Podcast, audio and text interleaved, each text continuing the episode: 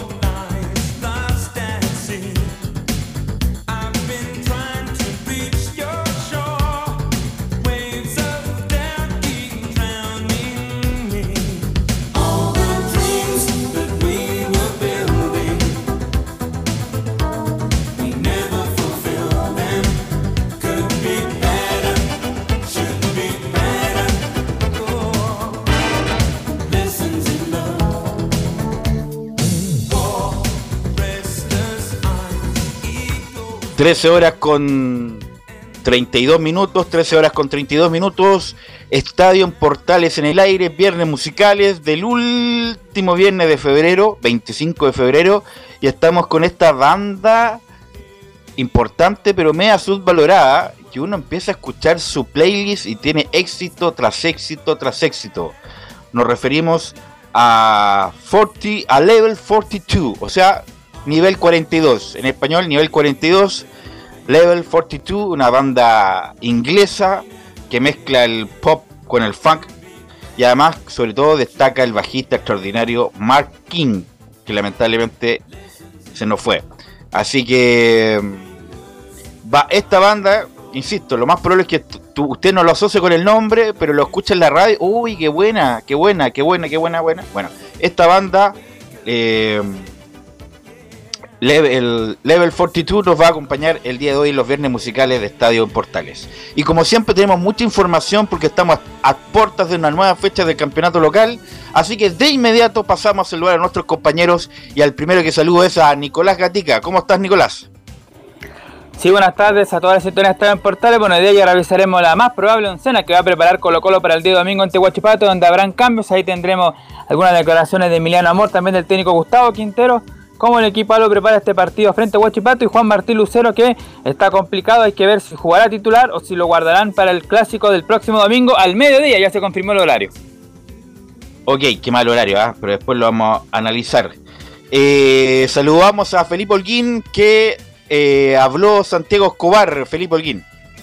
Muy buenas tardes, Belu. Gusto en saludarte a ti y a todos los oyentes de Estadio en Portales que nos escuchan a esta hora de la tarde, por supuesto, sí, bien lo decías tú, hoy habló en conferencia de prensa en el Centro Deportivo Azul el técnico colombiano Santiago Escobar, quien se refirió al respecto de lo que va a ser este duelo tan trascendental ante el cuadro de O'Higgins de Rancagua, por supuesto, tendremos declaraciones, esto y mucho más en Estadio en Portales. Gracias Felipe, saludamos a Belén Hernández, que también la Católica se prepara para su partido del fin de semana ante Palestino Belén. Sí, muy buenas tardes, Velus, y a todos los que nos escuchan hasta ahora. Claro, hoy día eh, vamos a estar revisando declaraciones que nos dejó Ignacio Saavedra, que hoy atendió a los medios de comunicación y analizó su presente y también analizó eh, al, próximo rival, un complicado rival, un complicado palestino que siempre se hace, se hace eh, sentir en, en, su cancha, en la cisterna donde les va a tocar visitar a la Universidad Católica. Así que estoy más en Estadio en Portales. Gracias, Belén. Saludamos a don Juan Pedro Hidalgo que nos va a informar de Antofagasta. Juan Pedro.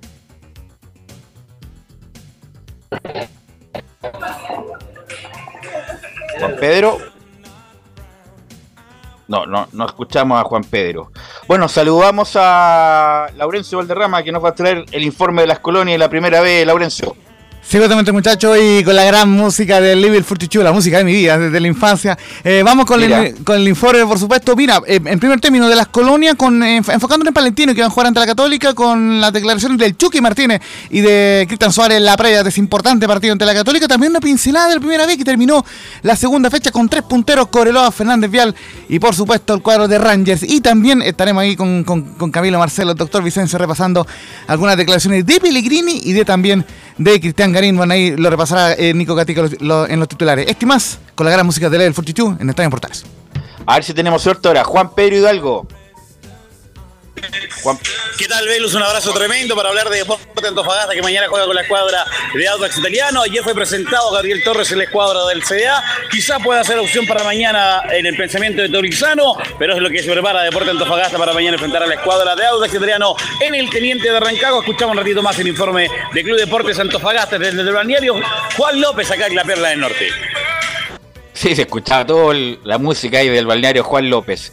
Bueno, eh, vamos con, saludamos a nuestros estelares. Camilo Vicencio, ¿cómo estás? Muy buenas tardes, Velus, para, para ti y para todos los auditores de Estadio en Portales. Sí, yo me quiero ir al tenis, Velus, eh, con el triunfo de Alejandro Tavilo. Gran partido de, de Tavilo, se vio muy cómodo, buen nivel el que está mostrando. Lo vamos a analizar, lo vamos a analizar. Saludamos también a don Giovanni Castiglione. ¿Cómo estás, Giovanni? Buenas tardes, don Velus. Buenas tardes a todo el equipo, a todos los oyentes de Estadio en Portales, acá con el Viernes Musical, así que atento al programa. Saludamos a don René de la Rosa. ¿Cómo estás, René? Ex árbitro profesional, René. ¿Cómo estás? ¿Cómo estás, Belu? Buenas tardes. Saludos a todo el equipo, a todos los oyentes en este día viernes caluroso, ¿ah? muy caluroso. Ok, vamos por supuesto a analizar con René los distintos partidos, las designaciones más importantes de esta fecha. Y con Leve 42, Leve titulares, Nicolás Gatica. Claro, y comenzamos con la confirmación de la UEFA del cambio de sede para la final de la Champions League. Por la grave escalada de la situación de seguridad en Europa, el partido se disputará el 28 de mayo sábado en el Estadio de Francia, Saint-Denis. Además, en la Fórmula 1, la FIA confirmó que bajo las actuales circunstancias no se realizará el Gran Premio de Rusia en Sochi. Nos vamos al fútbol chileno y el el libro de pase donde Ñublense oficializó como último refuerzo del delantero de 22 años que viene de México, Bastián Zagal. Y Unión La Calera también sumó al volante de 19 años de Magallanes, César Pérez. Por cierto, Tatares se inicia la cuarta fecha de primera división justamente en La Calera, donde el cuadro local recibirá al copero Everton a las 20 horas en el Nicolás Chaguán. Lo negativo es que el elenco Viñamarino a través de un comunicado informó que hay tres casos positivos de COVID. Dos del cuerpo técnico médico y un jugador del plantel. Además de ese partido se destaca el clásico de la cuarta región mañana al mediodía entre La Serena y Coquimbo. En Chinos por el Mundo comenzamos con la clasificación del Betty de Pellegrini en los octavos de final de la Europa League. Aunque fue de forma angustiosa, tras igualar sin goles en España ante el Zenit de Rusia y avanzar con un global de 3 a 2.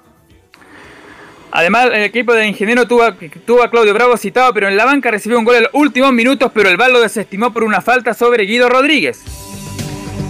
Además de la clasificación del Betis en la llave más atractiva de 16 avos, Barcelona doblegó en Italia 4-2 al Napoli y ganó por 5-3 en el global. Y de hecho ya están los rivales de los octavos de final de los chilenos, el Betis enfrentará al Frankfurt de Alemania. Mientras que el Galatasaray de ahora de Eric Pulgar va a enfrentar al Barcelona. Por su parte, el Atalanta va a ser el rival del Leverkusen de Charles Aranguis. Y en otro duelo, el Braga de Portugal será el rival del Mónaco de Guillermo Maripán. Ahora en Italia esta tarde a partir de las 17 el Genoa del seleccionado chino Pablo Galdame se enfrenta al Inter de Milán. Equipo donde se espera que Alexis Sánchez comande el ataque tras la sequía goleadora de Lautaro Martínez. Este encuentro de inicio a la fecha 27 de la Serie A. Decir que Genoa es penúltimo, mientras que el Inter es segundo, dos puntos debajo del Milan.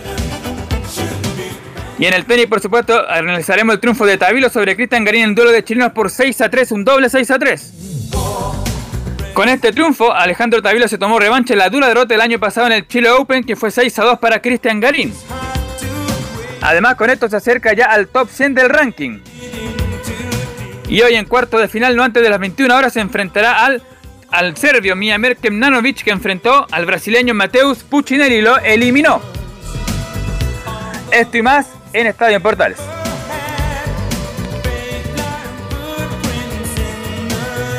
Gracias Nicolás Caprica y con Level 42 nos acompañan en estos viernes musicales de Estadio en Portales en esta jornada de viernes 25 de febrero.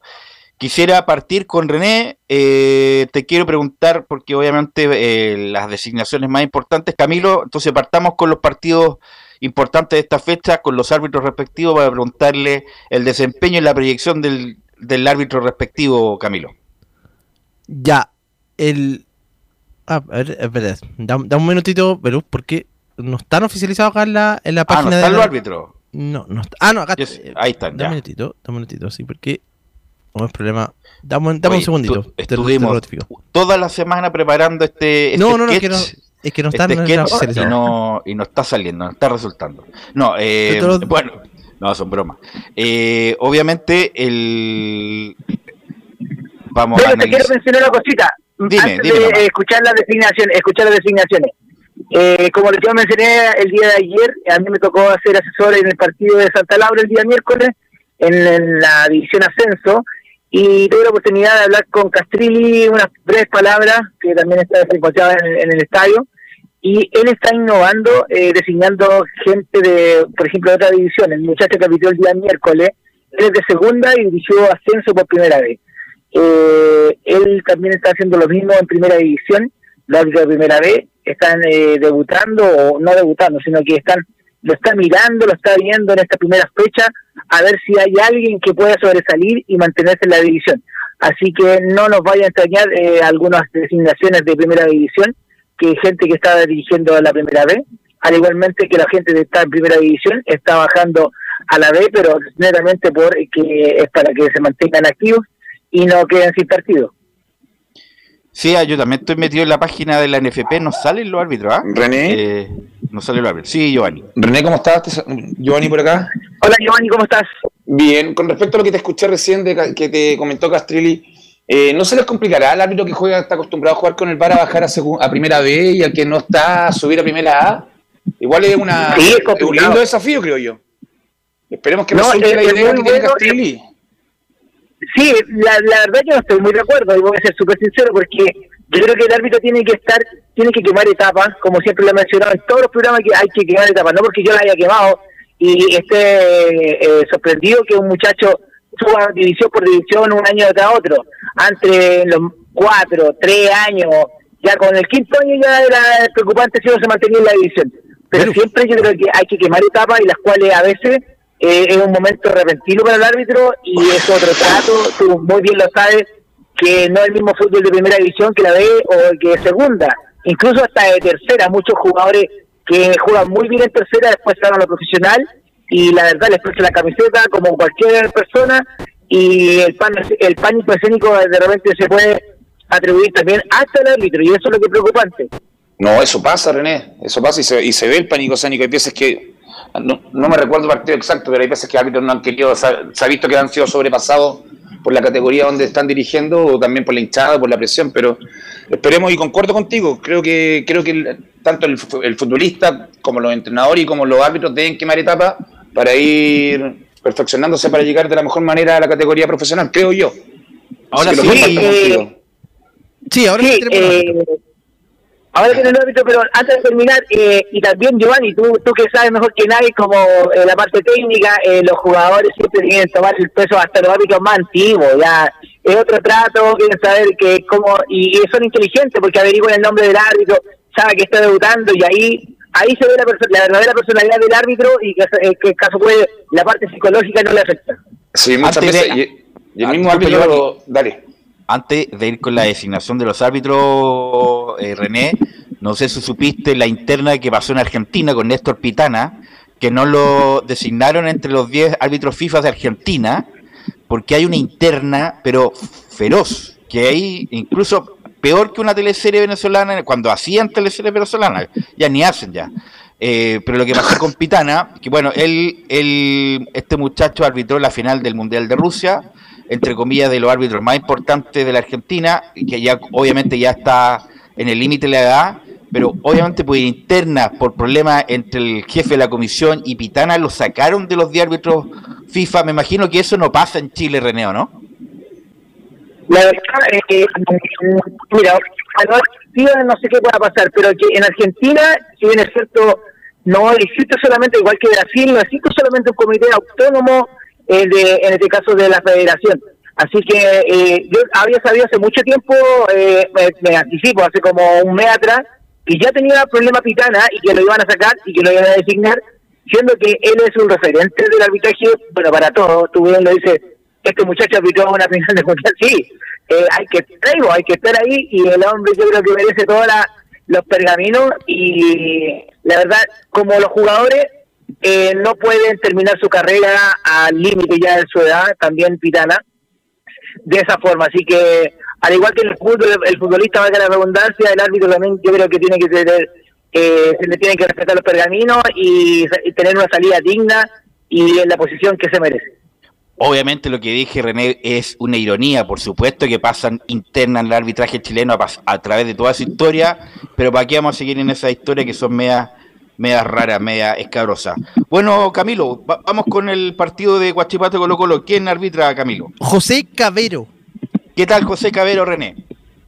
Bueno, Cabero este año eh, eh, asumió como árbitro FIFA dentro del staff de de árbitros internacionales, así que se la está jugando, es un muchacho el cual ha venido eh, año tras año, bueno, el que etapa, el que etapa, que en este año eh, también tiene el parche, así que tiene que hacerlo valer, recordemos que ya no son eternos los árbitros FIFA, sino que duran un año, lo que mencionan cuando se lo entregan el parche, antes eran eh, de por vida, así que esperemos que haga un buen desempeño, es un árbitro el cual tiene el físico, ha demostrado que tiene experiencia también en algunos encuentros, así que por algo le dieron el, el parche FIFA este año.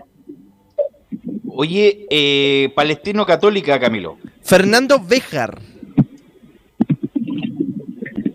Fernando Béjar, bueno, el segundo año que está en primera división, él es un árbitro el cual eh, estuvo aproximadamente como dos años en la B, eh, sin llamar mucho la atención, y Jorge Osorio lo, ascendió a, la primera división, al igual que una camada de árbitros jóvenes, los cuales ahora están eh, quemando etapa eh, en el sentido de haciendo experiencia como debe ser.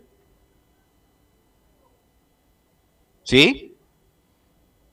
Sí, los encuentros que se están aplicando, ya digo que saben que ya tiene una camada de árbitros jóvenes y con lo que están haciendo eh, Castilla ahora comprobar gente de otras divisiones yo creo que igual se pone pesado y le puede pasar una mala jugada a la desconcentración. Así que espero que no ocurra, pero es así la realidad del árbitro en este momento.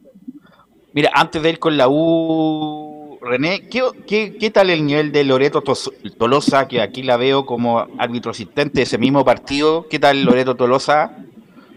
Bueno, como toda la, parte de los equipos, el equipo femenino que se ha incorporado a al profesionalismo, que ha sido eh, un, hecho histórico, al igual que la que Cindy, igual que el Belén arbitrando ya primera división, eh, es algo que ya lo vamos a ver más común eh, de aquí en adelante, debido a que FIFA siempre la incorporación de la, de la dama en el fútbol y la diferencia del trato también con los jugadores también tienen que recordarlo, así que anda muy bien Loreto, es una mujer que ya tiene bastante experiencia, yo creo que más que muchas que están, así que muy bien por ella y me alegro también porque está subiendo gente que siempre lo tuvieron en primera vez o en segunda y ahora está en primera división.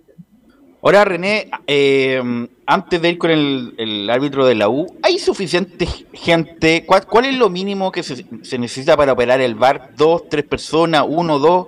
Cuéntame, porque siempre veo las instituciones poca gente. Bar, por ejemplo... Bueno, es que ahora, ahora te, te, explico, antes, cuando no existía la pandemia, el bar supuestamente habían dos eh, bar para cada asistente, perdón, uno, uno para cada asistente, para el asistente número uno, una persona, para el dos, otra persona, para el árbitro, otra persona, y el jefe de bar quiere otra persona.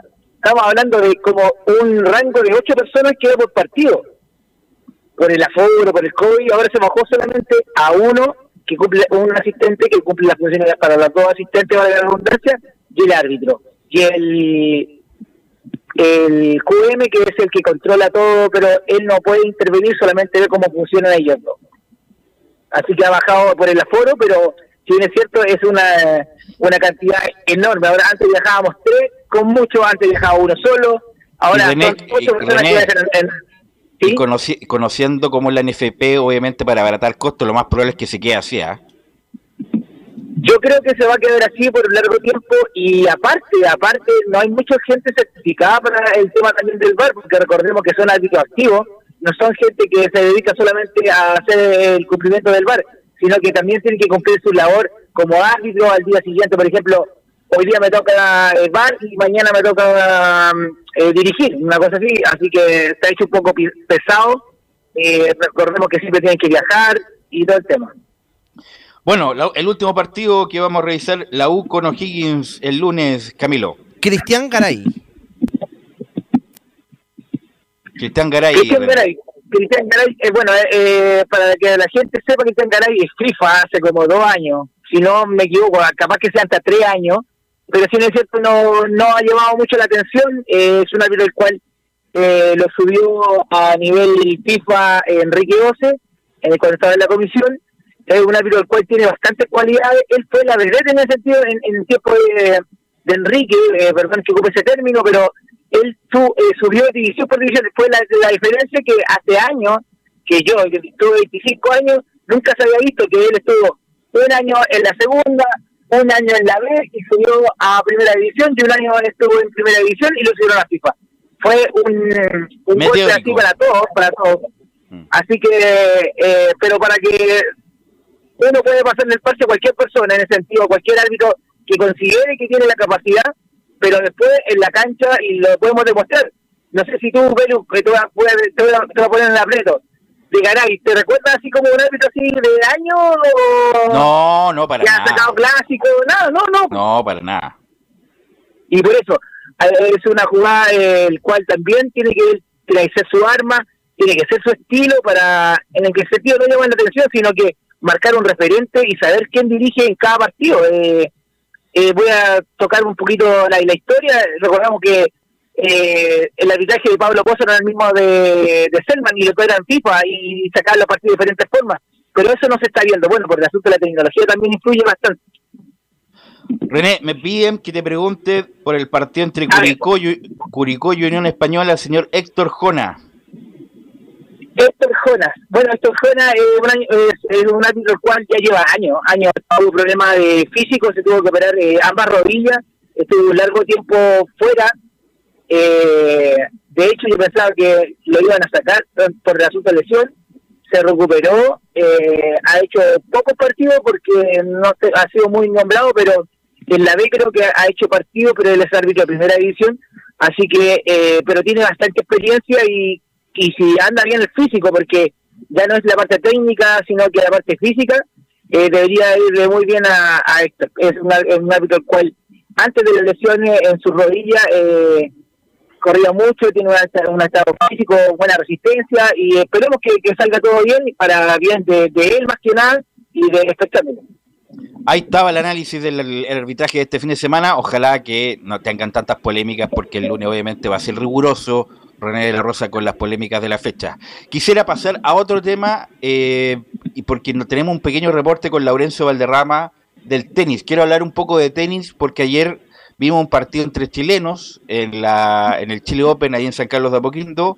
Camilo, Giovanni René, no sé si tuvieron la oportunidad de verlo, pero eh, lo pasó por arriba, como se dice Tabilo a, a, Garín.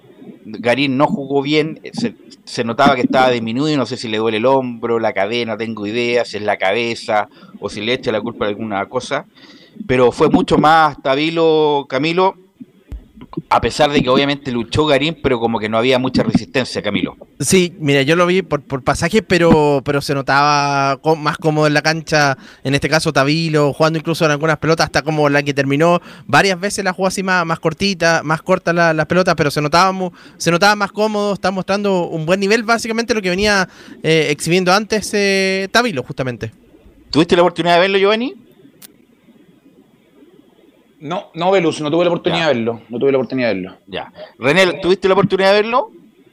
Eh, por dos, tampoco, porque a ver, no es que no me guste el tenis, no, no, la verdad no, no, no tuve la oportunidad de verlo, pero destaco bueno que, que sean chilenos y que sea y que, que, que, estén disputando algo entre ellos y que demuestre uno que ha sido superior por la experiencia más que nada, eh, me alegra mucho, así que esperar que sigan así eh, a ese nivel. Oye René, una pregunta nada que ver. Los umpires, los árbitros del tenis ganan más que los del fútbol, ¿no? No creo, no creo, pero eh, lo, tienen que respetarlo más. Yo vi una, una jugada en la cual que un tenista creo que le pegó un raquetazo y creo no, no, no, pero que, ganan más que ganan más dinero me refiero, los umpires. Ah, no, no, no, no, lo sé, no lo sé, yo creo que no, yo creo que no, Belu. Pero la verdad que estaría inventando, pero es de caballero, es de muy caballero. No, pero como viajan, viajan por el mundo, bueno, obviamente los que los que están acá en escalafón y hacen los torneos aquí nomás, obviamente no ganan mucho, pero los que los que tienen carrera internacional, obviamente que deben ganar un buen dinero. Laurencio Valderrama, sí, Vamos con Laurencio que nos tiene un reporte ahí de lo que pasó ayer en la noche en el Chile Open. Sí, también estamos pensando en empezar primero con lo de Pellegrini, pero bueno, eh, te puedo comentar un par de cosas, varias cosas de lo que pasó eh, ayer con Cristian Garín y Alejandro Davilo.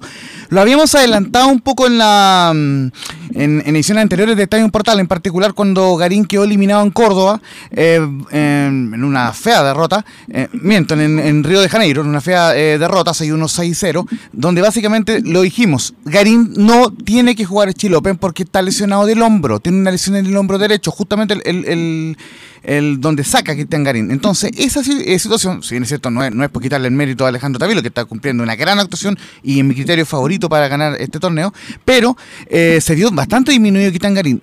Eh, vi algunos highlights, no vi el partido completo, pero vi algunos, algunos highlights, y por un momento Garín jugó un partidazo, jugó muy bien, buscando siempre es, sacarle al revés de, Alejandro Tavilo y, y buscando moverlo bastante. Sin embargo, cuando empezó a sentir molestias del hombro, ahí ya se notó que estaba bastante eh, disminuido que no iba a soportar un partido de tres sets, así que en ese sentido estaba bastante complicado Cristian Garín en ese sentido. Así que bueno, justamente vamos a ir escuchando de, inmediato algunas declaraciones de, de, la conferencia de prensa donde se vio a un Garín bastante afectado y ojo, no solamente por el tema de las críticas en redes sociales, que ya le hemos hablado varias veces, sino además por, eh, por haber decepcionado al público. Él sabe perfectamente de que este era su, de que esta era su posibilidad de poder em, no bajar tanto en el ranking y de, llegar de buena forma a Copa Davis. Y ojo, hasta ponen duda lo de Copa Davis. vamos a escuchar dos declaraciones de, de Garín en el sentido. La 0-1 ha sido mi peor mes, es difícil hacer un análisis. Llevo más de un mes con dolores al hombro.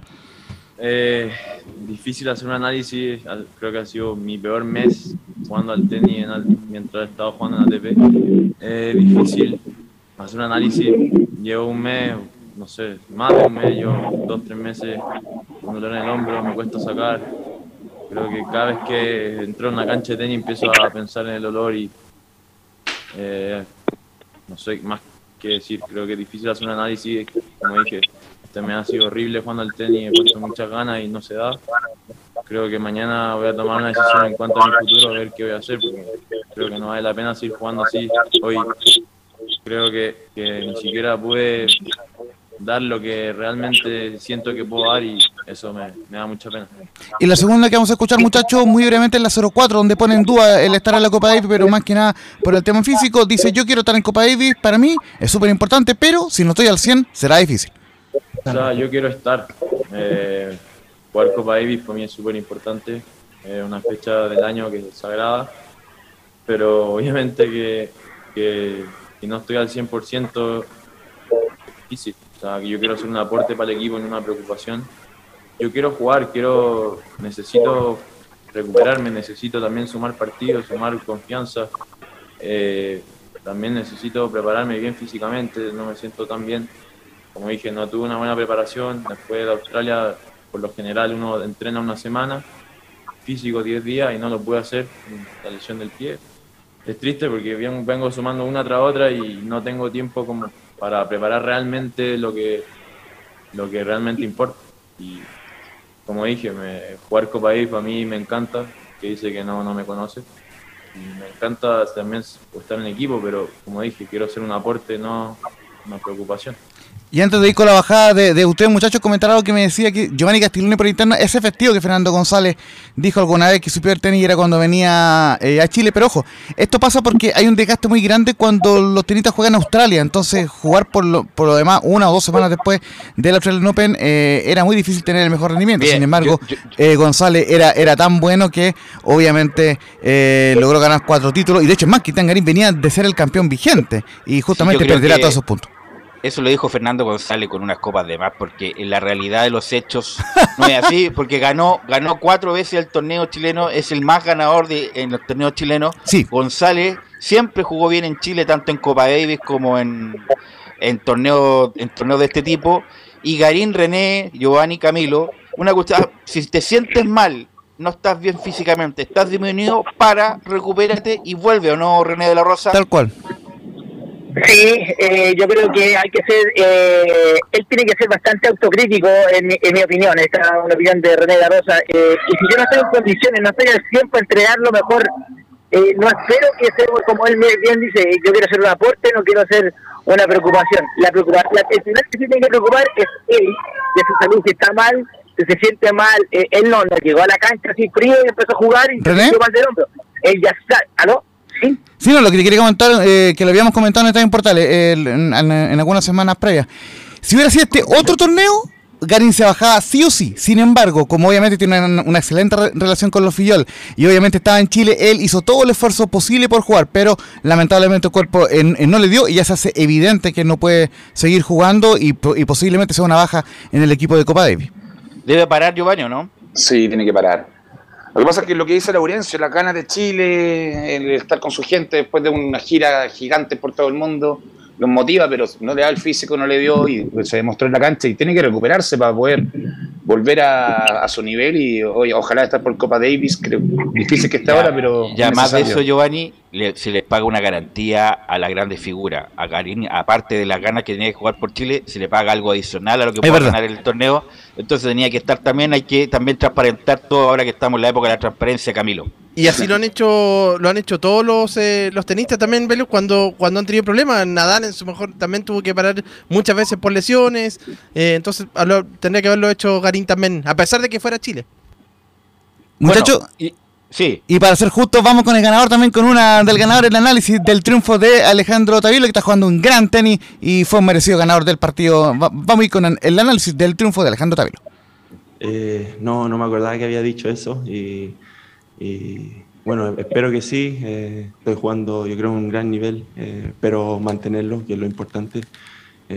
seguir, seguir en este torneo que, que mañana un partido durísimo, hay que, hay que enfocar bien eso y y nada, feliz con el momento que, estoy viviendo, eh, más que acá jugando con todo el público, siempre, siempre un agrado, eh, muy agradecido con todo y, feliz de poder seguir avanzando. Y, eh, Nico, sí, obviamente significa mucho para mí.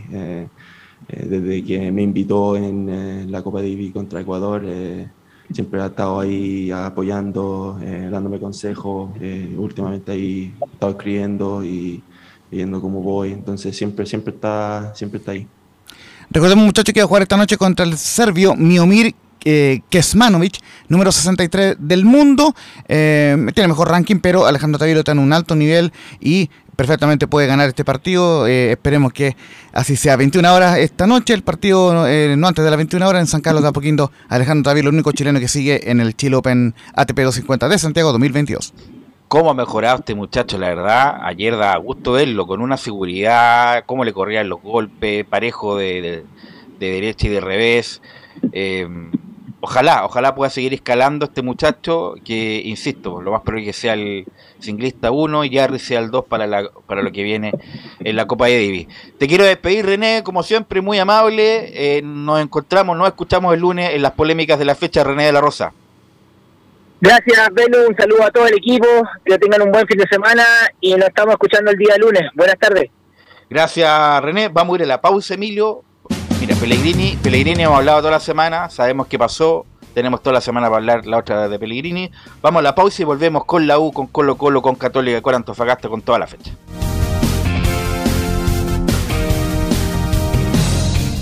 Radio Portales le indica la hora. 14 horas, 4 minutos. Reparación laboral. Abogados especialistas en accidentes del trabajo, despidos injustificados y autodespidos. ¿Tuviste un accidente de trabajo en los últimos cinco años y ese accidente se originó en la conducta negligente de tu empleador? Es muy probable que tengas derecho a obtener una indemnización por los daños causados. Consulta gratis. Reparación laboral. Profesionales dedicados a entregar asesorías en temas relacionados con todo tipo de accidentes laborales en todo Chile, de Arica a Punta Arenas. www.reparacionlaboral.cl ¿Quieres tener lo mejor y sin pagar de más? Las mejores series de televisión, los mejores eventos deportivos, equipo transportable, películas y series 24/7. Transforma tu TV a Smart TV. Llama al 973-718989. Twitter arroba panchops. Porque lo bueno puede ser aún mejor. Prepárate a conocer la evolución de la Primera de Chile. Bienvenido a Portales Digital. Ingresa ya a www.radioportales.cl y descubre nuestra señal en vivo en audio video, además del tradicional 1180m. Mantente al día con las últimas informaciones de Chile y el mundo e interactúa con nosotros a través de nuestras redes sociales en Facebook, Twitter e Instagram. Recuerda www.radioportales.cl La nueva multiplataforma de la Primera de Chile ahora es aún mejor. Termolaminados de León. Tecnología alemana de última generación. Casa Matriz, Avenida La Serena 776, Recoleta. Fono 22 622 5676. Termolaminados de León. Vive el verano en Portales Digital. La primera de Chile, viendo el país de norte a sur.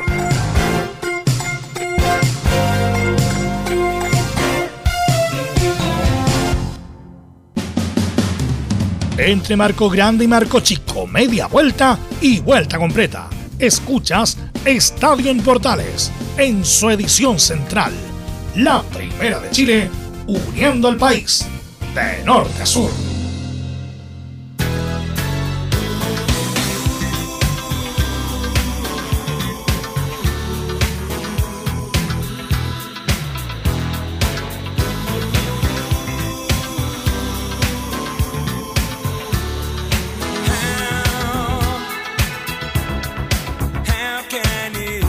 Con Level 42 nos acompaña en los viernes musicales de Estadio Portales. Level 42 nos acompaña en los viernes musicales de Estadio Portales cuando ya son las 14.08. Reparación laboral. Abogados especialistas en accidentes del trabajo, despidos injustificados y autodespidos. Consulta gratis en todo Chile en www.reparacionlaboral.cl. Porque reparación laboral es tu mejor respuesta. Antes de ir con la U, Laurencio, Camilo, eh, Giovanni, bueno, ya se han tomado varias determinaciones en el mundo de deportes respecto a Rusia. no se va a hacer el Gran Premio de Fórmula 1 en Rusia, en, Sochi, Sochi, y también se, eh, se, cambió la sede de la final de la Champions, que ese sí que un golpe duro, Laurencio, Camilo, Giovanni. Sí, pero estaba pronosticada, estaba programada para San Petersburgo, ahí estaba programada y se va a jugar en París al final la, la final de la justamente de la Champions. Así que ya hay cambio respecto de lo. Me parece perfecto, Elu, la situación que se está viviendo en Europa en este momento entre, bueno, obviamente todo el mundo sabe Rusia y Ucrania, creo que no va para poder llevar a, jugadores, a ningún tipo de deporte en este momento a, a, esa, a, un, a un sector de alta tensión a jugar, a, desempeñarse en alto nivel deportivo creo que no, no va de la mano. Sí, no, estamos en una, una, situación deleznable todo lo que estamos viendo por televisión respecto a Ucrania, Rusia, eh, y ojalá se detengan luego, ¿ah? porque obviamente da lo mismo la ansia de poder con preservar la vida humana. Bueno, pasando a otro tema, vamos a mm, ir a la U, que nos va a hablar de eso, don Felipe Holguín. ¿Qué tal, Velus? Eh, le renuevo el saludo para ti y para toda la gente que nos escucha a esta hora de la tarde, por supuesto, con el informe de la Universidad de Chile. Al respecto, bueno, hoy, como lo comentaba en titulares, eh, habló Santiago Escobar, el técnico colombiano, que adiestra al cuadro de la Universidad de Chile y se refirió a varias cosas, entre ellas el duelo ante el cuadro de O'Higgins de Rancagua, que está a la vuelta de la esquina, por supuesto, que van a tener que enfrentar el día lunes ahí en el Estadio Santa Laura y eh, también habló al respecto de otras cosas eh, eh, sobre la situación de Jason Vargas, que también está pasando por un mal momento de salud y se refirió, entre otras cosas, al respecto de si va a ser de la partida y, está, y va a estar en la oncena titular Álvaro Brun y Luis Felipe Gallegos. ¿Qué les parece si pasamos a revisar las primeras declaraciones acá en la primera de Chile, donde dice Ahí vamos a ver si podemos tenerlo dentro de la nómina y habla de la situación que sean titulares Álvaro Brun y Luis Felipe Gallego. Hoy en cuanto a la participación de Álvaro Brun y de Felipe Gallegos, estamos esperando una respuesta de la parte administrativa en cuanto a documentaciones, inscripciones y oficialización de que podamos contar con ellos dentro de la convocatoria. Entonces, eso lo sabré finalizando hoy la tarde o, el día lunes, que es un día laboral también. Ahí nos vamos a dar cuenta eh, eh, si podemos tenerlos en la convocatoria o no. Futbolísticamente llegaron en buena forma, han entrenado bien y, lo debemos decidir de acá al día lunes. Pero Bruno está listo, Felipe. Así es, sí. Álvaro Bruno está listo y Luis Felipe Gallo también, porque los dos eh, ya llegaron los famosos CTI. No, no, no. Ah, llegaron los dos ya. Sí. De ah, hecho, eh, Santiago Escobar no estaba enterado del todo de que, habían llegado. Por eso eso es igual que marcarlo ahí, destacarlo un poquito, hacer un paréntesis, porque él no estaba enterado, así que van a poder contar con ellos eh, lo que es el cuerpo técnico. Ahora hay que ver si van a ir eh, titular o no, eso depende del técnico, la verdad lo dijo en conferencia de prensa al respecto y, bueno, eh, también reconoció que estas falencias que tiene defensivamente, que se ha hablado a lo largo de, todas las conferencias que hemos tenido con el técnico Santiago Escobar. Le quiero preguntar a Giovanni y a Camilo, eh, con el nivel de la U, estos muchachos tienen que ser titulares de inmediato. Nada de esperar ni, ni, ni, ni adaptarse, Giovanni. Eh, no, la uno puede esperar. Si están disponibles y llega el, pase, como dicen que ya llegaron todos, entonces no, tienen que ir a la cancha y, demostrar por qué llegaron a la Universidad de Chile y, ayudar a levantar el equipo y a firmar esa defensa, sobre todo la defensa.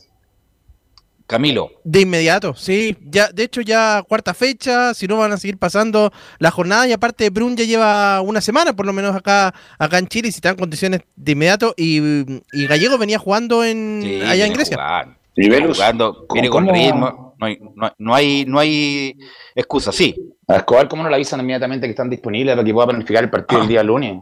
Hoy no me quiero equivocar, ah, pero Escobar lo veo muy, muy subordinado a todo lo que digan ahí del, del club y más encima con poca información o se quiso hacer el leso, no sé. Pero muy poca información porque son los dos refuerzos que, como lo decimos nosotros, deberían ser titulares el día domingo, o sea, el día lunes, y no le, han avisado, no le, no le habían avisado entrenamiento cerca del partido de que ya estaban disponibles, entonces es como raro. Mira, hay un documental extraordinario, una biopic de Carlos Vilardo, que no lo, no visto, no lo he visto entero, pero vi como 10 minutos. ¿Dónde? en HBO, HBO eh, Max. Mm. Eh, si hubiera estado Vilardo en la U, él mismo va a buscar el CTI no sé a dónde, para justamente para ponerlos de inmediato a ese nivel de rigurosidad, de obsesión, de locura, pero bueno, el fútbol necesita algún nivel de locura, Felipe, para que te vaya bien en algún momento. Sí, eso es muy cierto y en la vida también. Eh, claro, bien lo mencionó Santiago Escobar al respecto y yo se los comentaba eh, sobre la situación de Jason Vargas, porque muchos salieron trascendidos ayer de que iba a ir él de titular junto al otro jugador, eh, Darío Osorio. Bueno, eso hay que descartarlo porque fue solamente humo. Ahora eh, se le preguntó al respecto qué pasaba con la situación médica de este jugador. Pasemos a escuchar la siguiente declaración donde dice Jason está en un proceso de recuperación. Jason está en un proceso de recuperación, está trabajando diferenciado. Él toda esta semana y la semana anterior no, no, ha estado trabajando con, eh, con el grupo, ha venido haciendo eh, trabajos con los preparadores físicos. Él tuvo un inconveniente de, de salud y esperemos que la próxima semana ya se pueda incorporar a los trabajos técnicos, a los trabajos tácticos, a los trabajos de, fútbol por ese inconveniente que ha tenido. O sea, tuvo COVID, Felipe. Eso es lo que quiere decir.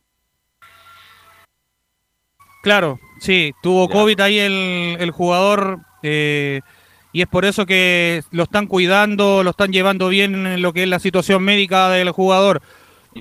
Insisto, obviamente que bueno, casi todo el mundo se ha contagiado o está contagiado contacto estrecho, no hay ninguna, eh, no le va a pasar nada si lo cuenta. Además que eh, eso le pasó una situación de salud si todo el mundo sabe que tuvo COVID de Jason Vargas. Sí, y al respecto de esto también, Velus, eh, muchachos, también se le preguntó dentro de esta conferencia de prensa que fue un poco más extensa que la de Ignacio Tapia, sobre las características de este jugador Álvaro Brum, y de qué puesto va a jugar y puede ocupar Luis Felipe Gallegos en la oncena titular que podría parar ante el cuadro de O'Higgins de Rancagua el día lunes. Pasemos a revisar las siguientes declaraciones donde dice definió bien eh, su puesto según sus características. Álvaro es un jugador que, puede jugar como eh, un medio centro, un volante central eh, solo, al lado de, dos volantes interiores, o también puede jugar él solo con, con, con un mixto o el solo y si se requiere de, otro recuperador, eh, otro de corte defensivo ante la necesidad de algún partido, eh, podría ser en una figura 1-4, 4-1-1, 1-4-4-2. Yo creo que de ahí no se sale y, definió bien su posición por su característica. Entonces, eso es lo que estamos manejando. Y en cuanto a Felipe Gallegos, conversé con él. Eh, es un hombre que se puede manejar bien en, todo el carril izquierdo, tanto de, volante mixto, mm, de lateral o, de extremo en algún momento, pero, pero hoy creería más eh, que podría ser un, volante más mixto de, salida. Ahí estaban las declaraciones de eso. Si le comentamos, todo por el sector izquierdo, por emergencia puede jugar de lateral, puede jugar de contención por izquierda, de mixto, de volante ofensivo todo por izquierda gallego. Le preguntaron por lo de los, de los centrales, ¿o no? De los eh, centrales, principalmente le preguntaron solamente por eh, lo que siempre se ha reconocido de, de las falencias, más que nada, pero ya para no ser tan redundante, porque ayer le preguntaron al mismo Ignacio Tapia, que es uno de los hombres también que juega de central, junto con eh, José María Carrasco, pero sí le preguntaron cómo va a definir el equipo para lo que va a ser el día lunes. ¿Qué le parece si pasamos a escuchar la última Velus? Eh, donde habla Escobar y Porque no, no, mira, ¿sabes por qué? disculpa, disculpa que lo que pasa es que, claro, salen algunos portales que eh, tenemos los centrales justos, van a mejorar y, no, y, pienso que estamos bien cubiertos. Bueno, le decimos desde acá que a pesar de que puedan mejorar estos dos muchachos, no está cubierto, lo hablamos ayer, que a la U le faltan centrales, obviamente, incluso por una cuestión numérica, una cuestión numérica de suspensiones, de lesiones, le falta un central, Felipe. En el fondo la pregunta era por qué no se trajo un, un, un central, sí, un central más, siendo que, que están tan complicados, que, han sido la falla de la U. Justamente, entonces Escobar da una, una respuesta más bien eh, chupa media, del chupa media en, en, el sentido de no ir en contra de lo que diga el gerente deportivo y la cúpula del club, Felipe.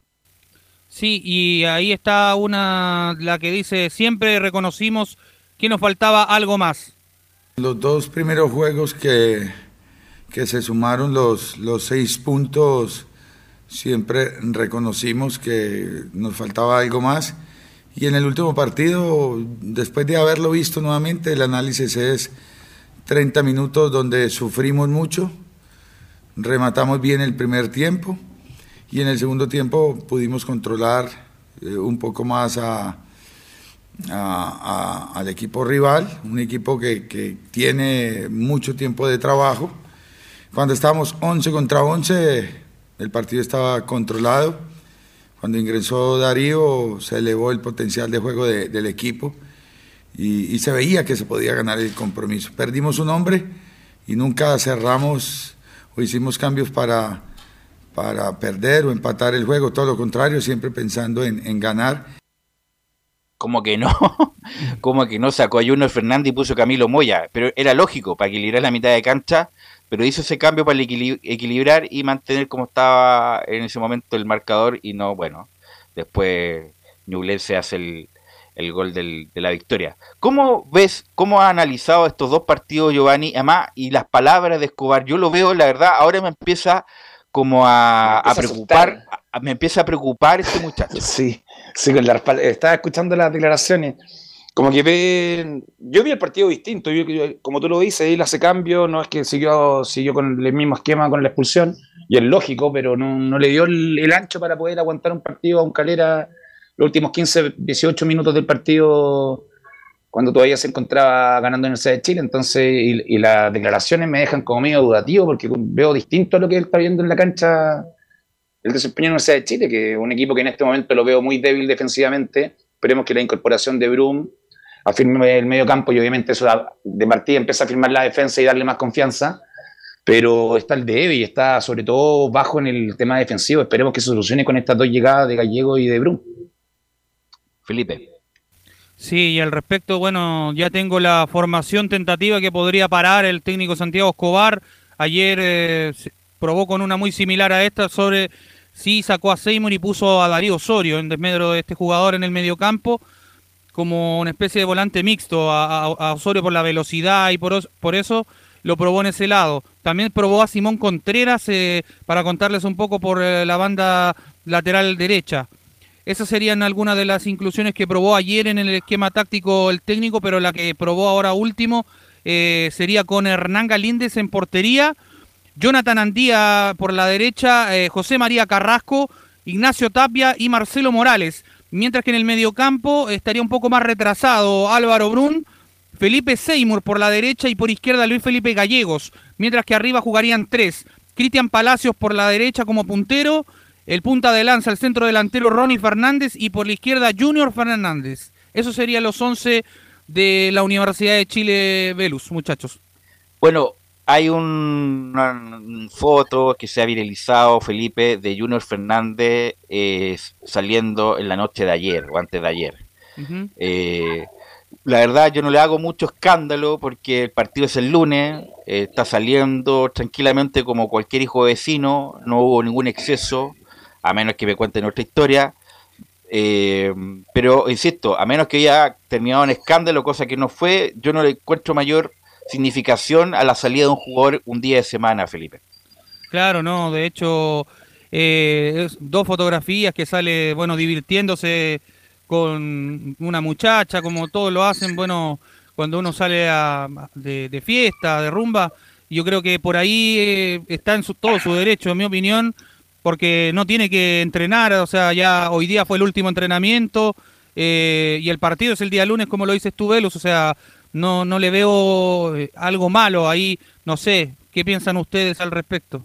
Por eso te digo, yo no encuentro ninguna significación más allá de el deber de salir y hacerlo en forma prudente, Giovanni, tú que, tú que sales siempre en forma prudente en las noches, Giovanni. Salió en forma prudente. Eh, bueno, creo que concuerdo contigo, está varios días del partido y creo que tienen libertad también los jugadores y tienen vida propia y si no le influye y, y se lo hizo y se lo, no le influye en el rendimiento para, para, poder jugar, que creo que no lo va a hacer de aquí al lunes, eh, está en su derecho y obviamente él sabe que es una persona pública y lo que haga van a estar sacándole fotos hinchas de, hinchas de la U, hinchas rivales, Así que no creo que tenga mucho, mucho problema, al menos que haya quedado alguna embarrada, como tú lo dijiste, creo que ya, ya la sabríamos en portada de diario, así que no, no, creo que haya algún problema con eso. Así es. Lo que sí, mi eh, pregunta, mi pregunta eh, Seymour, ¿lo escuché por la, en, un rombo por la orilla?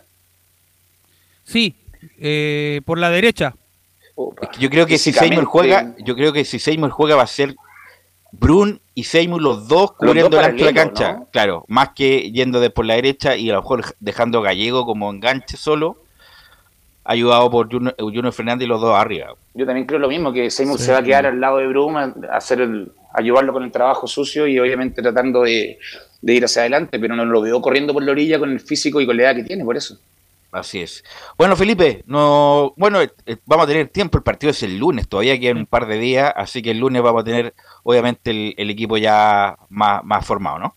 Así es, Velus. Muy buenas gracias, Gracias, Felipe. Vamos con Nicolás Gatica y las declaraciones de Quinteros en la previa del duelo con Huachipato, Nicolás. Sí, exactamente, revisaremos ya algunas declaraciones que dejó. Interesante, por supuesto, el técnico Gustavo Quintero siempre en su análisis.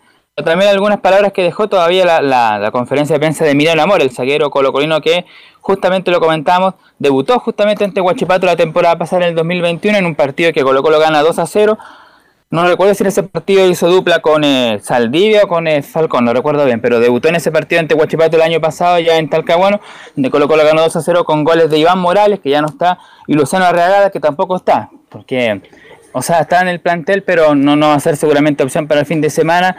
De hecho, y ahí conversamos por interno con Giovanni, alguna duda que tiene el equipo de Colo Colo es en la ofensiva, en el centro delantero, ya que Juan Martín Lucero, el ex atacante de Vélez, presenta una pequeña dolencia que una rotura de la placa plantar, lo que no es nada grave, pero presenta dolor en esa zona del pie, por lo tanto en algún momento molesta y eso es lo que no lo tiene todavía al 100%, que quizás no sé si se ha notado tanto, porque igual dentro de todo ha respondido, marcó el gol en el durante Everton sacándose al portero, también el gol de penal el fin de semana pasado ante Audax Italiano, pero seguramente, claro, alguna dolencia tiene ahí la planta y por eso tiene la duda. Ahí Gustavo Quintero si lo pone a Lucero pero no pasa nada extraño, él deberá ser el centro delantero y si no llega, por, este motivo, el 9 deberá ser eh, el venezolano Santos, él ocuparía esa plaza ahí para encabezar el ataque el día domingo frente a Huachipato. O sea, va a jugar. Va a jugar Santos, creo yo. Santo. Sí, porque lo van, a cuidar para, lo van, a cuidar para, el clásico. Es una, Velus, cuando, cuando tenía un problema plantal, no te, deja, no te deja moverte bien ni siquiera para caminar. No, sí, para la cancha tiene que ser muy complicado. Ni siquiera voy a decir para pisar porque se puede malentender. Se puede malinterpretar, claro, sobre todo por la música. Sobre todo por la música, pero, pero bueno, vamos a ver que... Y tiene una gran oportunidad, Santos es que así de Camilo, de ver cuánto calza este muchacho. Ahora sí que es la, la, oportunidad. Bueno, ya, ya tuvo el año pasado, pero, pero contra, contra Curicó recuerdo que es el único partido que ha jugado titular. Pero ahora sí, porque no lo van a poner para, para el clásico. ¿Estaría lo correcto, Quintero, si es así, dejar de guardarlo para el clásico a, justamente al delantero argentino? Mira, Veluz. Sí. Santos, sin hacer nada, pasó a ser el segundo centro delantero de Colo Colo. Había un programa de un dicho en Sábado Gigante, nadie sabe para quién trabaja y bueno, ahí está. Se quedó calladito y pasó a ser el segundo y va a entrar titular el fin de semana lo más seguro, dependiendo de la lesión de, de Lucero. A tiro de cañón, Nicolás Gatica. Y vamos a escuchar declaraciones, una sola que quedó pendiente de Miran Amor para ya pasar a ver lo que dice Quintero y proyectar el equipo para el fin de semana. Obviamente la típica es seguir mejorando la puntada final, ojalá mantener las ocasiones de gol que se creen y después eh, defender de mejor manera, pero una vamos a escuchar solamente de Amor que tiene que ver con el rival, como decíamos que justamente debutó el año pasado ante Huachipato. Vamos a escuchar el número 4 de Milano Amor que dice, ante Huachipato siempre son partidos muy duros. La verdad son partidos muy duros, los del torneo pasado con Huachipato fueron muy duros, muy cerrados, eh, se ganó por mínimos detalles y este partido creo que va a ser igual. Entonces, eh, lo estamos trabajando esta semana, trabajamos muchas variantes, trabajamos eh, en hacer muchas ocasiones como lo venimos haciendo y aprovecharlas al máximo. Claro, eso es lo que justamente consigue en Colo Colo, que aprovechar al máximo la ocasión de gol que se crea frente a Huachipato y, responder atrás, porque Huachipato es un equipo que, claro, si bien es cierto Mario Sala a lo mejor no la ha ido tan bien, pero igual Huachipato es un equipo que juega al ataque y que tiene algunos delanteros interesantes como Cris Martínez, como Juan Sánchez Sotelo, el argentino que, venía de Palestino. Eh, no sé si irá a jugar Marcelo Cañete o estará citado por lo menos ahí el ex hombre de, la UI de Cobresal. Está Jimmy Martínez también en, la, en el equipo. No, si tienen buen contingente. Y un paréntesis, Nicolás, Camilo Giovanni, qué malo el horario del clásico. 12 ¿eh? del mediodía, no sé, a lo mejor por la cuestión del público, la seguridad, no tengo idea. Y la U también va a jugar el mediodía en Unión en, Sausalito. Muy, muy mal horario para el superclásico Laurencio. No, no, eh, justamente recordemos que la semana pasada uno de los tantos reclamos de Gustavo Costa, entre otros, era el, horario del partido. Tuvieron mucho calor eh, y sigue siendo eh, verano, por más que sea la costa, allá en el partido de Coquimbo ante Palestino. No, y el superclásico al mediodía, un, un el peor horario del mediodía. es, como, es como jugar en México seguro, la altura. seguro por la, es por la por lo que han hecho las barras, Velu. Seguro es por lo que han hecho las barras. Pero a pesar de que hay poco público de la U, yo creo que poco público porque por lo menos el año pasado cuando se jugó con la Católica, yo sé que es distinto y todo, pero, ¿Muchachos? se jugó a las 4 de la tarde y no había público visitante. El tema para, sobre todo en el contexto de, marzo que sigue siendo verano, eh, se, se, estima de que es peor jugar a las 4 que a las 12 y, y, por eso es que el uso eh, horario empieza a las 6 para, para estos partidos que, siguen siendo en el verano y con Carlos, pero igualmente eh, tienen toda la razón, un pésimo horario a las 12 del mediodía. Claro, según la, normativa o, la, el, acuerdo que llegó en el Seafood, en verano no se puede jugar no antes de las 6, una cosa así. Por pero a las tal cual. Por el calor, pero claro, a las 12 sí, porque entre comillas la radiación es menor, según estos muchachos de en este periodo. Bueno, vamos a ver. No, el pero no, viene, no corre ni viento, a las 12 se va a hacer una caldera. Pero independiente de eso, el horario es pésimo, Nicolás Gatica. Sí, no, sin duda, sin duda que mal horario a las 2. Además, también los medios tienen que estar bastante temprano, ya antes de las 10 de la mañana, incluso ahí, porque para estos partidos son dos horas antes de, que hay que ingresar ahí al Estadio Monumental. Pero sentando en el partido del día domingo ante Huachipato, y aquí está lo que estaba hablando de Lucero y de Opaso, que son jugadores que tienen algunos problemas físicos. Y en la 1, Gustavo Quinteros dice justamente sobre estos jugadores: Opaso y Lucero tienen problemas físicos, esperamos saber si son convocados.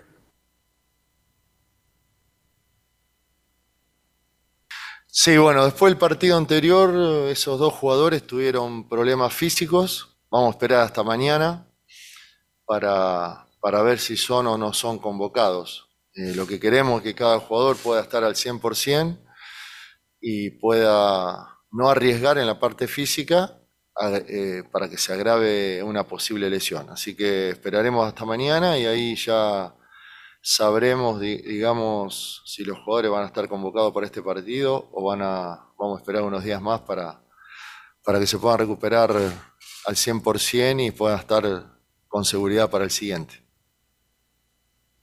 Bueno, para aclarar lo de Óscar Opaso, lo que decía Quintero, el día definitivamente está descartado porque tiene un desgarro, no, no va a estar en el duelo del, del día de domingo ante Huachipato. Incluso sería duda para llegar al partido ante Lau el próximo domingo. Así que hay que ver si Juan Martín Lucero, bueno, y lo dijo Quintero, va a esperar hasta mañana a ver cómo responde. Y en una de esas ni siquiera viaja a, Talcahuano, pero vamos a ver cómo se va dando. Y como decía Giovanni, muy probable que sea Santos justamente el número 9. Otro tema de que analizó Quinteros es justamente lo que se, la gente, lo que se pregunta el hincha del bajo nivel de Costa y Solar. Incluso muchos decían que tenían que ir a la banca estos dos jugadores por el mal rendimiento. Pero justamente sobre eso Quintero dice lo siguiente en la número 2. No analizo a los jugadores por un partido, sé las condiciones de Costa y Solari. Yo no, no, analizo ni juzgo a un jugador por un partido, por dos partidos, por tres partidos. Yo sé las condiciones que tienen cada uno y siempre apuesto a darle confianza a, a mis jugadores, a los jugadores del plantel, para que puedan, en algunos casos, recuperar su mejor nivel y poder volver a darle al equipo lo mejor. Entonces, Costa y, Solari son jugadores muy importantes para nosotros, que si tuvieron un pequeño bajón, eh, hay que darles confianza, hay que entrenar más con ellos y hay que apoyarlos más que nunca en este momento. Así que de mi parte, como cuerpo técnico y todos los compañeros, y espero que toda la gente también lo entienda así, que la única manera de recuperar a un jugador o a dos jugadores o a tres jugadores, dándole confianza, apoyándolo en las buenas y en las malas. Así que ellos seguramente van a seguir siendo tenidos en cuenta para este partido que viene y para el siguiente seguramente también y para el otro también. Ahí está la respuesta tajante de Quinteros para los hinchas que decían a la gente en, rigor que esperaban que Solari y Costa estuvieran en la banca. No, van a ser titulares sí o sí por Gustavo Quintero. Esa es la mejor manera de dar la confianza. Algunos quizás puede parecerle tosudo, pero bueno, Gustavo Quintero él decide que Costa y Solari tienen que seguir siendo titulares sí va a ser, como decía justamente el técnico de Colo Colo. Y la última que escuchamos para ya dar la probable formación del día domingo ante Huachipato, que tiene que ver con lo que se está pensando ya para el próximo domingo ante la U. Y dice la número 3, Quinteros, sé que para la gente un clásico tiene más valor, pero todos los partidos son importantes. No, mira, yo sé que para toda la gente jugar un clásico tiene mucho más valor sentimental, emocional y, y demás, pero todos los partidos valen tres puntos y los tres puntos son importantes contra Huachipato, contra la U, contra el que sea. Entonces yo le doy, digamos, a los jugadores la posibilidad de que se recuperen cuando son jugadores que vienen jugando, que no están parados mucho tiempo y, vienen jugando y lo están haciendo bien, eh, le doy la posibilidad de que se recuperen hasta el último día. Si el último día ahí ponemos en la balanza cuáles son los riesgos y no queremos arriesgar a ningún jugador que no esté al 100%. Bueno, ahí está entonces la declaración de Gustavo Quintero. Antes de dar a conocer la formación de Colo Colo, decir algo de este partido entre Colo Colo y Huachipato, una estadística que hay de, Mario Salas, porque justamente se decía que se, se, reencuentra justamente con Colo Colo. Cuando dirigió en contra de Colo Colo solamente tiene algunas victorias, por ejemplo, en el 2012 en una Copa Chile que cuando él dirigía a Barnechea le ganó 2 a 1 el equipo, eh, el equipo guaycochero y habían empatado 5 a 5 en un partidazo el Estadio Monumental.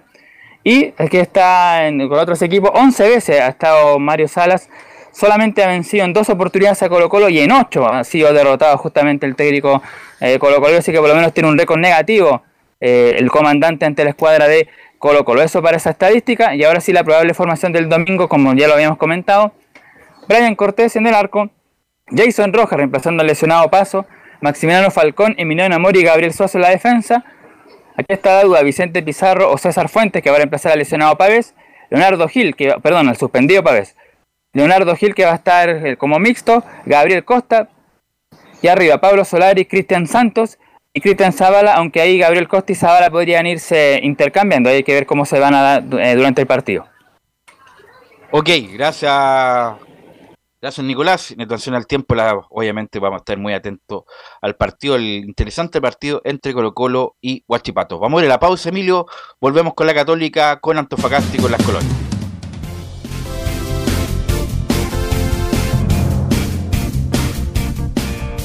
Radio Portales le indica la hora. 14 horas 36 minutos. Lleva al siguiente nivel tus eventos, ceremonias, conciertos y potenciando tu audiencia con DS Medios. Servicio de transmisión de TV en circuito cerrado y vía live streaming HD. Tecnología de punta y un equipo profesional nos permiten realizar transmisiones sin cortes y con la más alta calidad. Cotiza ya ingresando a www.dsmedios.cl. Comercial IAC y Compañía Limitada. La mejor calidad mundial en laminados decorativos. Comercial IAC y Compañía Limitada es Pertec en Chile. San Ignacio 1010.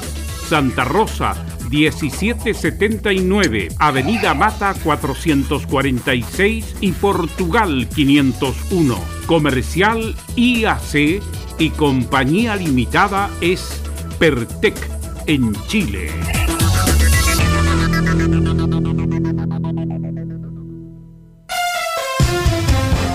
Vive el verano en Portales Digital, la primera de Chile, viendo el país de norte a sur.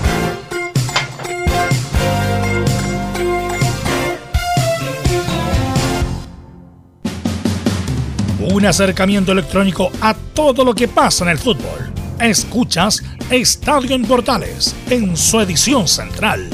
La primera de Chile, uniendo al país de norte a sur.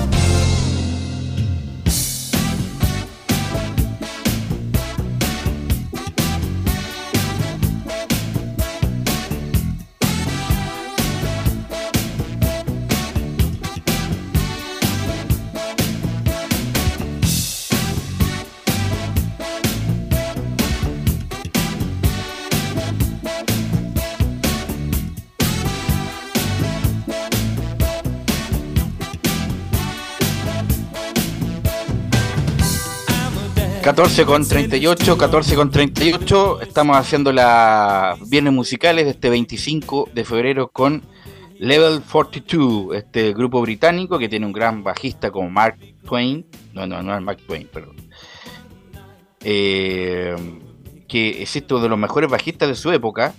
Eh, Marking, Marking es un gran bajista que hizo esta técnica del bajo como de, tocar seguido y muy rápido el, este muchacho Marking, en, sobre todo en los 80. Bueno, eh, tuviste un accidente en tu trabajo, te sientes con las manos atadas, te despidieron injustificadamente. En reparación laboral te asesoran y acompañan abogados especializados en derecho del trabajo. Los resultados los respaldan. Consulta gratis a lo largo de todo Chile. Encuéntralos en www.reparacionlaboral.cl. Reparación laboral es tu mejor respuesta. Vamos con don Juan Pedro Hidalgo y la novedad de Antofagasta para esta fecha. Juan Pedro. ¿Qué tal, Belu? Nuevamente te saludo. Este Deportes Antofagasta que se prepara mañana para enfrentar a la escuadra de Audax Italiano en el estadio ahí, el teniente de Rancagua, 20-30 es el partido por la fecha 4. Pero esta semana Deportes Antofagasta confirmó eh, el último refuerzo y nada menos que nada más, como lo habíamos dicho en su momento, Gabriel Torres, el panameño, se suma a la escuadra del CEA, la escuadra de Deportes Antofagasta para lo que es esta temporada. Viene por un año en calidad de gente libre para sumarse también en lo que es la opción de poder pelear eh, la delantera del Club Deportes Antofagasta Fagasta y que incluso podría ser una opción también para este día de mañana, acuerdo quizás lo que revisó el técnico Tolizano. Pero respecto a la llegada y cómo se gesta la opción de que llegue a Club Deportes Antofagasta el panameño Gabriel Torres, lo escuchamos, eh, la opción de haber llegado a Club Deportes Antofagasta el panameño Gabriel Torres en el micrófono de Portales.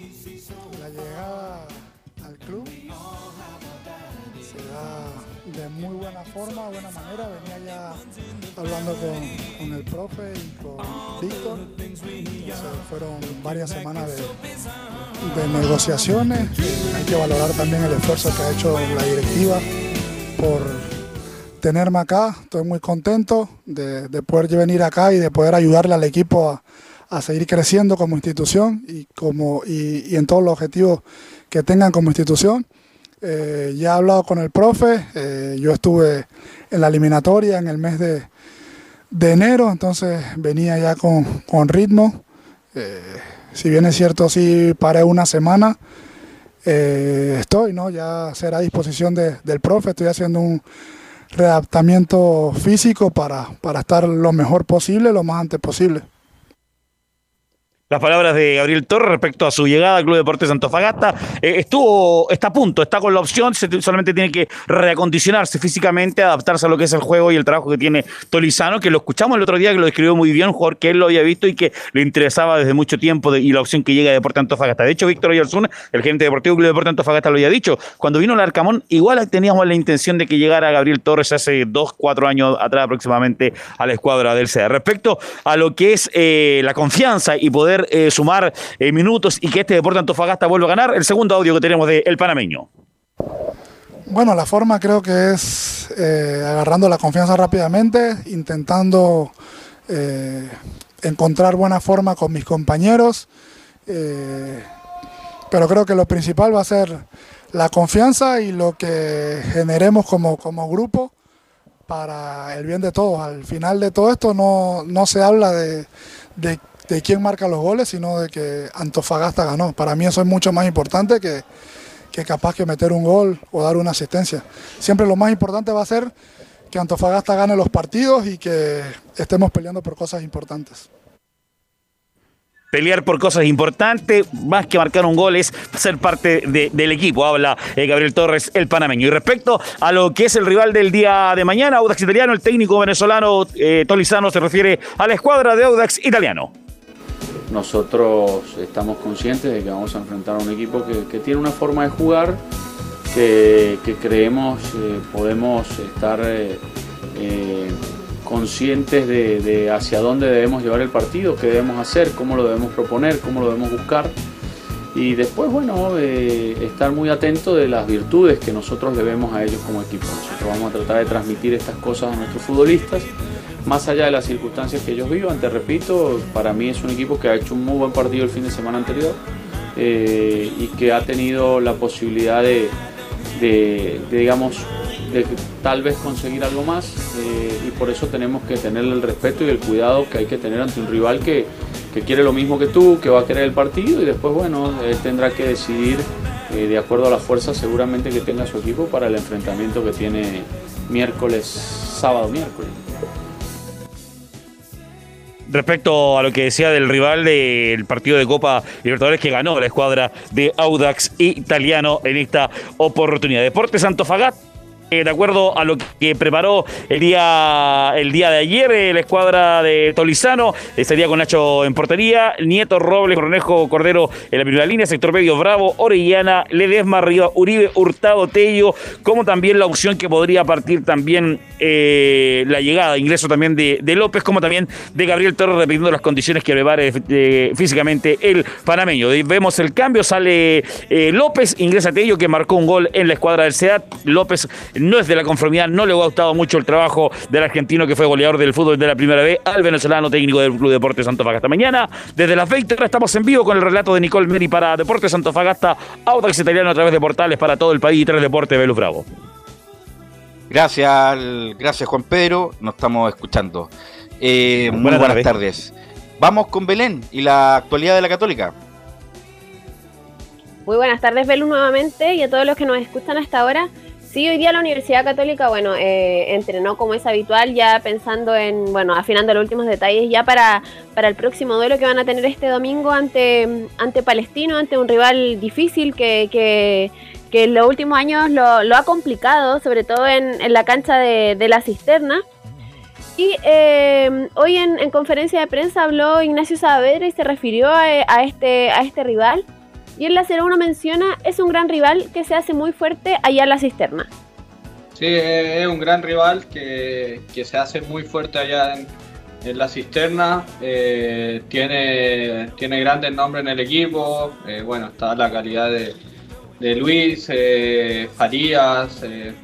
así que es un gran equipo que ha jugado con, con dos sistemas por lo que hemos visto eh, y con un técnico también de, una gran trayectoria en el fútbol sudamericano. Así que va a ser un real difícil. Eh, nosotros siempre vemos eh, las debilidades de ellos y, más que eso nos preocupamos de nuestras fortalezas para, para el partido salga lo mejor posible. Este duelo ha sido un duelo, bueno, con, con, historia. Ya se han enfrentado 134 veces por, por, primera división. Han sido 69 triunfos para los cruzados y 33 triunfos para los para el cuadro árabe. Y en 32 ocasiones han, han igualado. El último enfrentamiento que tuvieron fue un, partido difícil para, la franja, porque hay que recordar que ahí era el técnico Gustavo Poyet que marcó eh, la salida del técnico cuando el, el, cuadro árabe venció por 3 a 0 a, a, los cruzados en la fecha 19 del torneo 2021 ya en, en la cisterna. Y el último triunfo que tuvo la Universidad Católica ya en, en, en, el, en el recinto deportivo del cuadro árabe fue en el torneo 2020, en la fecha 16, cuando estaban eh, siendo dirigidos por, por Ariel Holland. Por Ariel Holland eh, la Universidad Católica venció por cuatro goles a uno a, Palestino, con goles de Tomás Astoburuaga, Fernando Sampedri, César Munder y un autogol de, Sergio Felipe. Así que son jugadores que, que siguen en, el plantel. Bueno, César Munder está eh, en el, equipo, pero no, no está siendo convocado ni eh, para, para, para los últimos duelos. Pero son jugadores que siguen vigentes en el, en el plantel. Y en la 04 Ignacio Savera menciona Palestino es un rival que desde hace tiempo es muy complicado. Palestino es un rival que, que desde hace tiempo es, de, es muy complicado, es un rival muy duro. Eh, como tú dices, la, última derrota fue con ellos acá el 3-2 con, Ariel. Eh, tuvimos una muy fea derrota con, Gustavo eh, en el 3-0 allá. Pero también hay que recordar que, con Ariel ganamos en la cisterna, que con Gustavo ganamos en la cisterna, partidos muy difíciles, que empatamos con, con Beñat. Entonces son, son partidos que, son súper duros, que ellos son un, muy buen rival, como te digo, que tienen muy buenos jugadores, que, que, proponen, que tienen buen pie, eh, así que, no va a ser nada fácil, que, los, dos equipos, los dos equipos van a dar un, buen espectáculo eh, en, una cancha que, complica, pero no tengo la menor duda que nosotros, sea donde sea que vamos a jugar, vamos a tratar de imponer nuestro juego eh, como sea. También el Nacho Saavedra en, en, la conferencia se refirió al, al presente que está teniendo el, el, medio campo en esta temporada 2022, eh, donde hubo algunos cambios. Salió eh, Felipe Gutiérrez, ingresó Juan Leiva, también salió Luciano Wet, lamentablemente por el, por el problema cardíaco que tuvo, que lo va a dejar fuera por, por esta mitad de, temporada. Y se mantiene en el, en el equipo titular Marcelino Núñez e Ignacio Saavedra, que, que son los tres eh, jugadores, bueno, Juan Leiva, Ignacio Saavedra y Marcelino Núñez, los jugadores de, del presente de, esta Universidad Católica que, que, afirman el medio campo. Y el 02 menciona, el medio campo en esta temporada es mucho más físico con Juan y Marcelino. Bueno, el, el medio campo... Eh este lo que ha sido el inicio del campeonato con, con Juan y con Marcelino eh, es un medio campo que, que es más físico, que, es más de, de y vuelta. La, la verdad es que eh, Marcelino y Juan tienen un fondo físico muy bueno, pueden correr mucho, se, se comprenden mucho. Eh, y es, un, es lo que te digo, es un medio campo mucho más físico. Eh, conmigo de atrás un poco siendo el sostén de, de ellos dos, de, de, cubrir la espalda como ha sido siempre con, con cuando he jugado con Luciano, con, con Felipe. Eh, y esa creo que es la variante eh, entre ellos dos. Cuando juega Luciano y Felipe es un poco un medio campo más de control, de que, de que ellos te, te dan la pausa, la experiencia que tienen de, del jugar, del, de a veces no ir siempre hacia adelante. Entonces, eh, yo creo que esas son un poco las la diferencias entre, entre los mediocampos.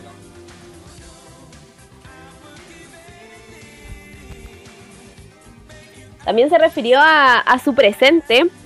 Eh, hace, bueno, ya varias temporadas, Ignacio Saavedra viene siendo titular, eh, eh, protagonista, no, quizás no tan protagonista en el, en el medio campo, pero ha sido un jugador importante ya esto último, este, el, la temporada que recién pasó y la que está comenzando, ha sido, se ha consolidado mucho más. Eh, y, y, claro, en la, en la 03 mencionó que, que, en el último partido se ha sentido, se, se sintió muy cómodo y en bueno, en lo, en lo que va ya de este, de esta, de esta temporada, está, está haciendo eh, el juego que, que él pretende, que a él le gusta, y en la 03 menciona, este año quiero dar el salto de calidad para poder jugar en otra liga creo que he ido de, de, menos a más. El último partido me sentí muy bien, eh, me sentí mucho mejor físicamente, eh, técnicamente, y espero que siga siendo así. La verdad es que, esa es una de mis metas de este año, es, es dar el salto de calidad para, para poder llegar a, jugar a otra liga. Y, y, es lo que me pone contento, que, que veo que trabajo y veo la la evolución que estoy teniendo este año y desde el fin del año pasado.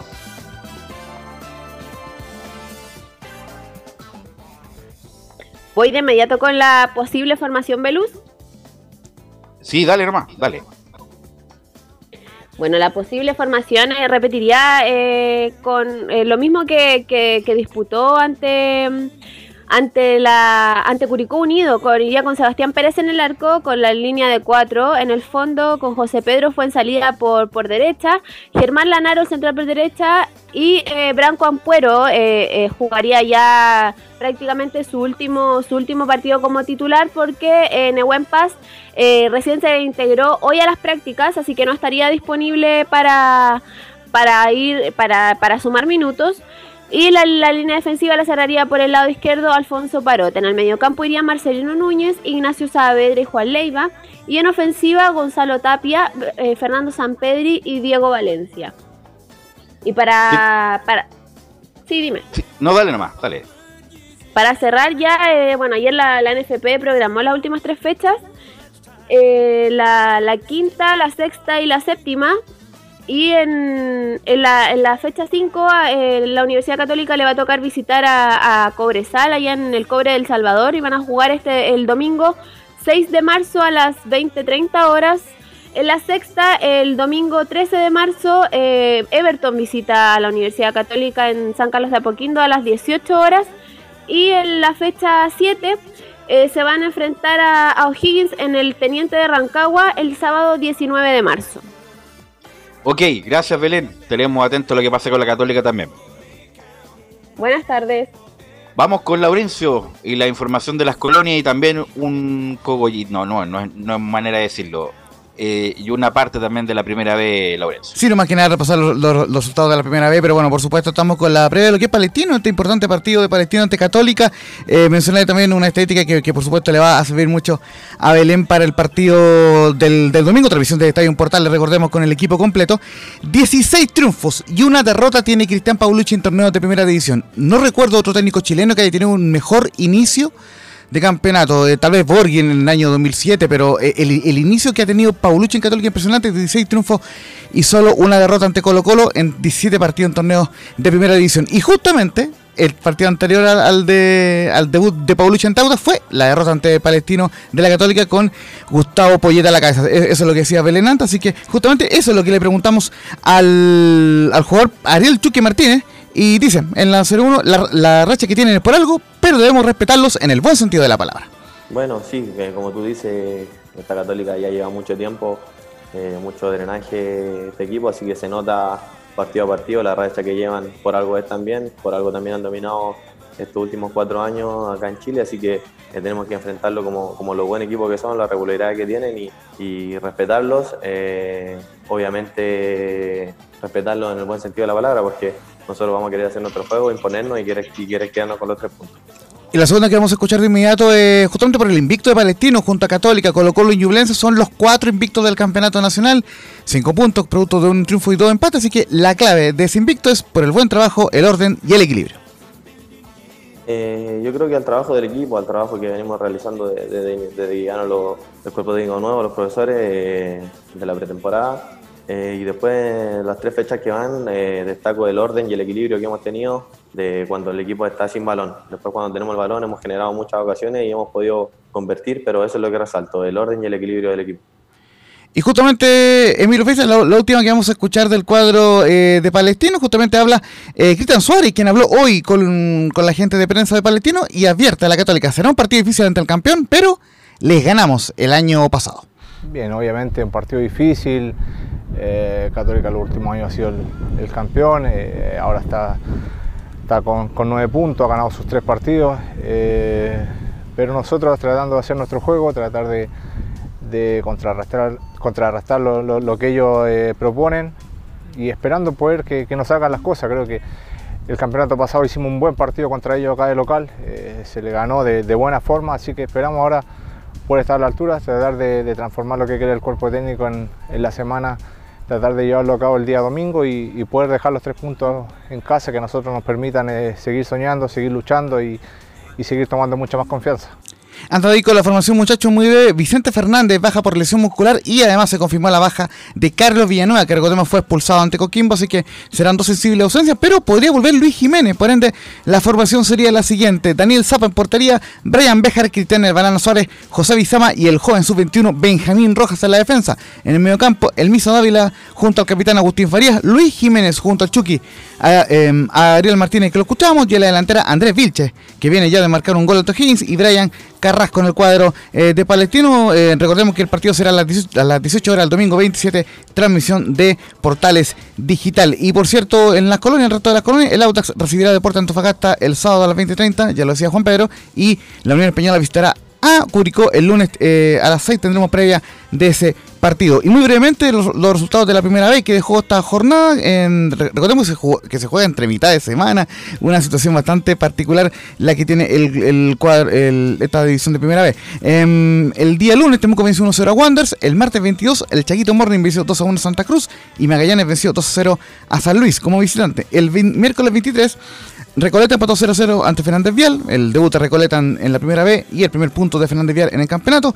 Victoria de Rangers 1-0 ante Milipilla y anoche triunfo 2-0 de Correloa ante la UD Conce. Y mencionaba muy brevemente eh, Claudio Rojas, el técnico de Fernández Vial en, bueno, en redes sociales, dice, se vienen días de trabajo, de seguir en la búsqueda de un equipo que nos identifique y que juegue con el mismo entusiasmo y pasión del año pasado.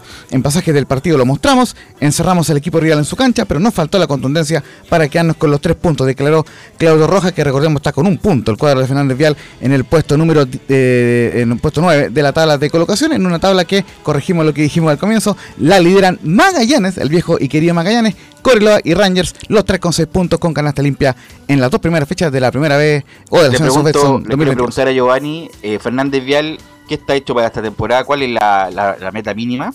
La meta es tratar de subir, Velus. Ah, Esa es la meta. Sí. Así que se está trabajando en eso. El primer partido fue un desastre, lo vimos todos, pero ya se, por lo menos se pudo dominar el partido pasado, así que veremos qué sucede con Vial. Que creo que está al debe todavía con, con la hinchada. Ok. ¿Algo más, Camilo? Sí, Velus, eh, ayer circulaba una información de Perú respecto a que Chile habría hecho una oferta por, por Ricardo Gareca. Mm. Sí, sí. ¿Qué, tan cierto será eso? Ah? No sé. Quizá del 2023 sería. Para, sí. Claro, para ya la próxima, para el próximo mundial. Sería bueno para Chile un técnico ducho, eh, capacitado, que ha, que llevado a Perú un mundial y que está ahí también cerca de llevarlo al otro. Sí. Y me lo marcaba muy bien, gracias Emilio Freitas por interno. Hoy comienza la, fecha doble del básquetbol con la selección chilena de básquetbol que va a jugar hoy a las 21.40 ante Colombia por las clasificatorias al Mundial FIBA del año 2023 en Valdivia. Ok, gracias Laurencio, gracias Camilo, gracias Giovanni, que tengan buen fin de semana. Gracias Emilio por la puesta en el aire. Nos escuchamos obviamente el fin de semana justamente por las transmisiones y el lunes en otra edición central de Estoy en Portales. Que tengan buenas tardes.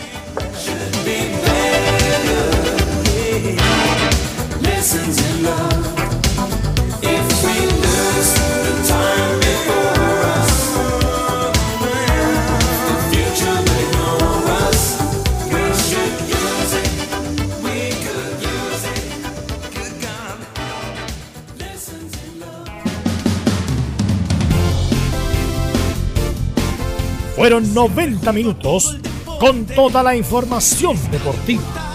Vivimos el deporte con la pasión de los que saben. Estadio en Portales fue una presentación de Almada Comercial y Compañía Limitada. Expertos en termolaminados decorativos de alta presión